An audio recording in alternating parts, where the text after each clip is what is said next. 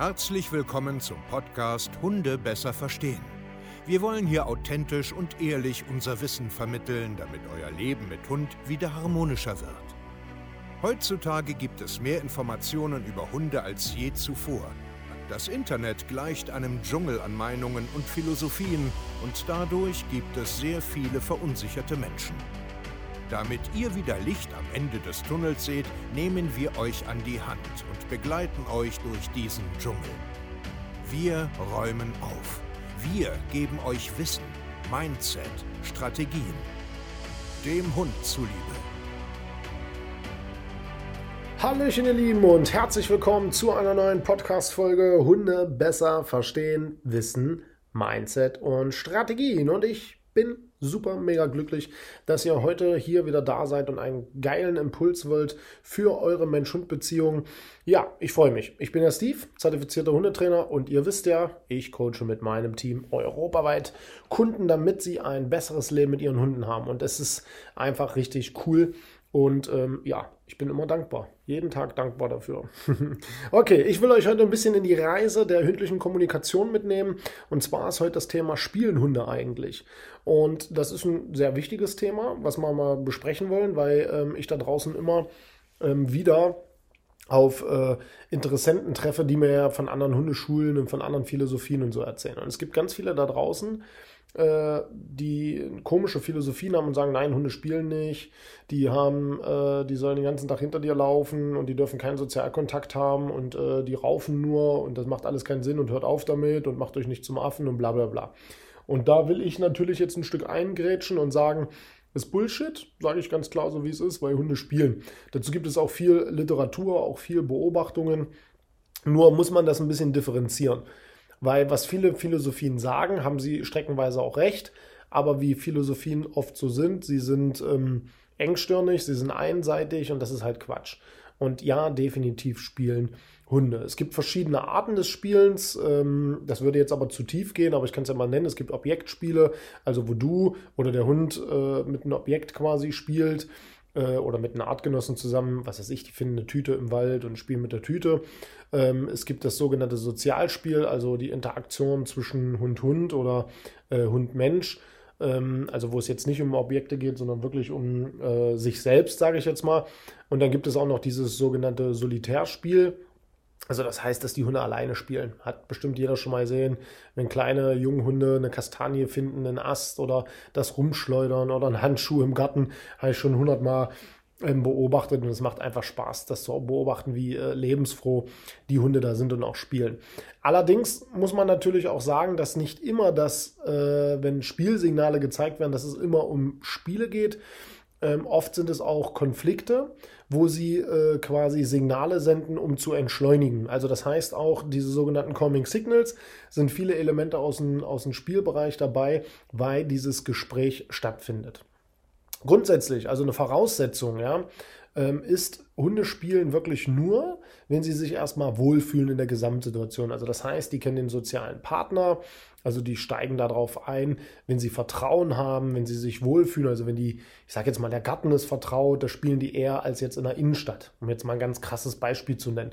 Und was du oft vielleicht draußen siehst, auf einer Hundewiese in der Stadt oder so, wenn die Hunde sich begrüßen oder sich gerade kennenlernen, hat meistens wirklich nichts mit Spiel zu tun, sondern das ist, ich sage immer dazu, es ist ein Gespräch, es ist ein Kennenlernen. Und sie wollen einfach abchecken, wer bist du denn eigentlich? Und ganz, ganz oft sind diese Spielaufforderungen, die man da sieht, keine wirkliche Spielaufforderung, sondern sie spielen das Spielen, um einen Konflikt zu vermeiden und nett zu sein. Und oft geht es dann in ein wildes Rumgerenne, was auch nur wieder entschleunigt wirken soll, damit es zu keinem Konflikt kommt. Aber richtiges ritualisiertes Spielen, also wo beide Parteien von ähm, profitieren, sieht man gar nicht so oft. Ähm, wenn du große Hundegruppen hast, so wie wir, oder eine eigene Mehrhundehaltung, siehst du schon Hunde mal spielen und das wirkt ganz, ganz anders als das, was man oft auf diesen Hundewiesen sieht. Deswegen möchte ich dich da ein bisschen zu ähm, sensi sensibilisieren, dass du äh, aufpasst, ob du deinen Hund da in irgendeiner Form was Gutes tust oder eher nicht. Ich hatte das ja auch so äh, bei dem Podcast-Folge Teil 6 äh, Hunde, ob Hunde Hunde brauchen und so weiter, ja auch schon mal so ein Stück weit darüber gesprochen. Kannst du den Podcast ja mal anhören, einfach ein Stück zurückblättern und da siehst du das, äh, ob Hunde Hunde brauchen, also diese Hundekumpels-Thema. Da rede ich auch schon ein bisschen darüber. Aber was ich dir jetzt grundsätzlich sagen will, natürlich spielen Hunde, aber oft ist das Spielen auch einfach ein Kennenlernen, ein, ein, ein ähm, Lernen von Körpersprache, also ihr Repertoire verfeinern. Also im Spielen werden viele Elemente gezeigt aus dem sexualmotivierten Verhalten, aus dem jagdlichen Verhalten, aus dem, aus dem Aggressionsverhalten, äh, um einfach sich ein Stück weit auch zu schulen, um auch ein Stück weit Grenzen zu testen. Und deswegen ist der große Unterschied zu einem Spiel. Ein Spiel ist eigentlich am Ende frei. Ja, das hat kein Ziel. Ähm, als Beispiel, um dir das jetzt noch ein bisschen besser zu beschreiben, ein Hütehund, den man oft auf einer Wiese beobachtet, der einfach nur andere Hunde anstupst, hinterher rennt und den wieder stoppt, wieder anstupst. Das hat nichts mit dem Spiel zu tun, sondern er befriedigt seine eigenen Bedürfnisse. Der ist eher im Hütetrieb, als dass der da wirklich spielt. Weil ein wirkliches Spiel zwischen Sozialpartnern ist halt frei. Das, ist, das beruht auf Gegenseitigkeit, du hast viele Elemente, ähm, von, von Rollenwechsel. Du hast ähm, viel ähm, Selbsthandicap, sagt man dazu, also dass der, der, der große Part oder der dominante Part sich auch mal klein macht und sich zurückzieht und den anderen aktiv werden lässt. Ähm, du hast, wie gesagt, dieses Wechselspiel immer, du hast auch oft Stillstand und oft geht es auch nicht lange. Und dann weißt du, dass du hier wirklich ein schönes, sauberes Spiel hast. Alles andere ist meistens nur ein Gespräch, eine Konfliktvermeidungsstrategie und hat nicht sehr, sehr viel mit Spielen zu tun. Aber wie gesagt, das Thema ist natürlich extrem komplex. Da könnte ich jetzt hier äh, stundenlang äh, drüber äh, unterhalten, über jede einzelne Elemente. Wie gesagt, dazu gibt es auch Bücher. Ähm, das würde hier den Rahmen sprengen, aber ich will dich ein Stück weit sensibilisieren. Was wir immer machen, ist natürlich hier bei uns im Coaching, dass wir natürlich unsere Kunden in allen Lebenslagen begleiten. Also das heißt, wenn Sie zu uns kommen mit einem Thema Orientierung, Körpersprache und so weiter, Sie aber Fragen haben, weil Sie mit dem Nachbarn, mit dem Hund rausgehen oder in der Familie noch äh, äh Hunde haben und da was vergesellschaften und wir das beobachten sollen, machen wir natürlich auch. Ne? Wir haben ja ein Gesamtkonzept. Wer bei uns ist, der ist halt nicht mehr alleine, der, den holen wir komplett ab. Und da analysieren wir auch immer die Videos. Und deswegen will ich dich jetzt auch ein Stück weit da wieder sensibilisieren. Wenn du in irgendeiner Facebook-Gruppe bist oder irgendwo ein Video hinschickst und da haben sechs Leute zwölf Meinungen, darauf kannst du wirklich auf Deutsch ja und kannst das in die Tonne kloppen, weil du musst, um Videos zu analysieren, äh, um, um wirklich sagen zu können, ob die das spielen oder nicht spielen, brauchst du so viele Grundinformationen über die Hunde, über die Aktion, über den Gesamtkontext und du brauchst vor allen Dingen viele Wiederholungsraten, um wirklich sagen zu können, ob die da jetzt bald spielen, ob das kein Spiel ist oder nicht. Natürlich kann man anhand von Körpersprache schon viel erkennen, auch in kurzen Videosequenzen, gar keine Frage. Aber um nachhaltig wirklich dann vernünftige Aussagekraft zu finden, ähm, brauchst du viel, viel, viel, viel mehr. Und deswegen mache ich sowas gar nicht mehr irgendwie äh, in der Öffentlichkeit mit vielen Leuten irgendwelche Videos in Gruppen zu analysieren. Das habe ich früher auch ge noch gemacht, wo ich noch äh, ein bisschen ähm, ja, naiver war. Und das ist eine Vollkatastrophe, weil da haben, wie gesagt, sechs Leute zwölf Meinungen und dann wird es unfair, dann beleidigen sie sich alle wieder und kein Schwein versteht eigentlich, was da los ist. Ja? Und deswegen ähm, analysieren wir permanent Videos, aber nur Leute, die wir lange kennen, wo wir viele Gegenfragen stellen können, viele Wiederholungsraten haben, um wirklich zu erkennen, spielen die da oder ist das bescheuert? Ja, das ist auch oft in, in der Mehrunterhaltung ganz, ganz, ganz wichtig.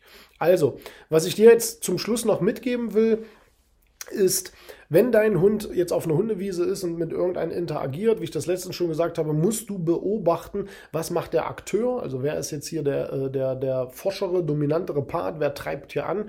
Und was macht der Adressat, also wo es ankommt. Du musst eher den Adressat beobachten, nicht den, der da aktiv sagt, jetzt spiel mit mir los, ich gehe dir auf den Sack, sondern beobachte den, an den es gerichtet ist, weil der sagt dir, ob der sich wohlfühlt, ob der da Bock drauf hat oder ob das bescheuert ist. Und glaubt mir, man erkennt das immer, ob das gut ist oder nicht gut ist. Weil es gibt zum Beispiel viele Rüden, die sind sexual motiviert, die gockeln die Weiber an, die gehen die übelst auf den Senkel. Und ich sehe Leute immer, die sagen, ach, die spielen aber schön, guck mal, toll. Und ich sehe bloß eine Hündin, die sexual bedrängt wird von so einem Macho-Typen, der die Hose offen hat. Und das ist total Banane. Ja, das ist total Mist. Man macht sein Vertrauen da kaputt, man macht sich den Rückruf kaputt, man macht sich fast alles kaputt und die Leute freuen sich immer und wundern sich, dass dann Hunde nach Monaten irgendwann keinen Bock mehr haben auf die Wiese, abschnappen, attackieren, dass der Rüde, der dann den ganzen Tag sein Sexualbedürfnis ausleben kann, immer ähm, frustrierter und aggressiver und alleine wird, immer mehr ähm, ähm, auf andere Rüden reagiert. Das ist so einfach eigentlich, wenn man das mal grundsätzlich verstanden hat, wenn man mal seine Hunde versteht, ja. Und am Ende ist bei Interaktion unter Hunden, ob die jetzt spielen oder nicht, immer der Mensch gefragt. Ihr seid gefragt, das zu lernen. Ihr müsst hündisch lernen, ihr müsst Körpersprache lernen und ihr müsst euch selbst kennenlernen. Und der Fokus steht immer auf die Mensch-Hunde-Beziehung, nicht auf, ich brauche aber Hunde und die können schön spielen. Nein, das, was sie brauchen, bist du.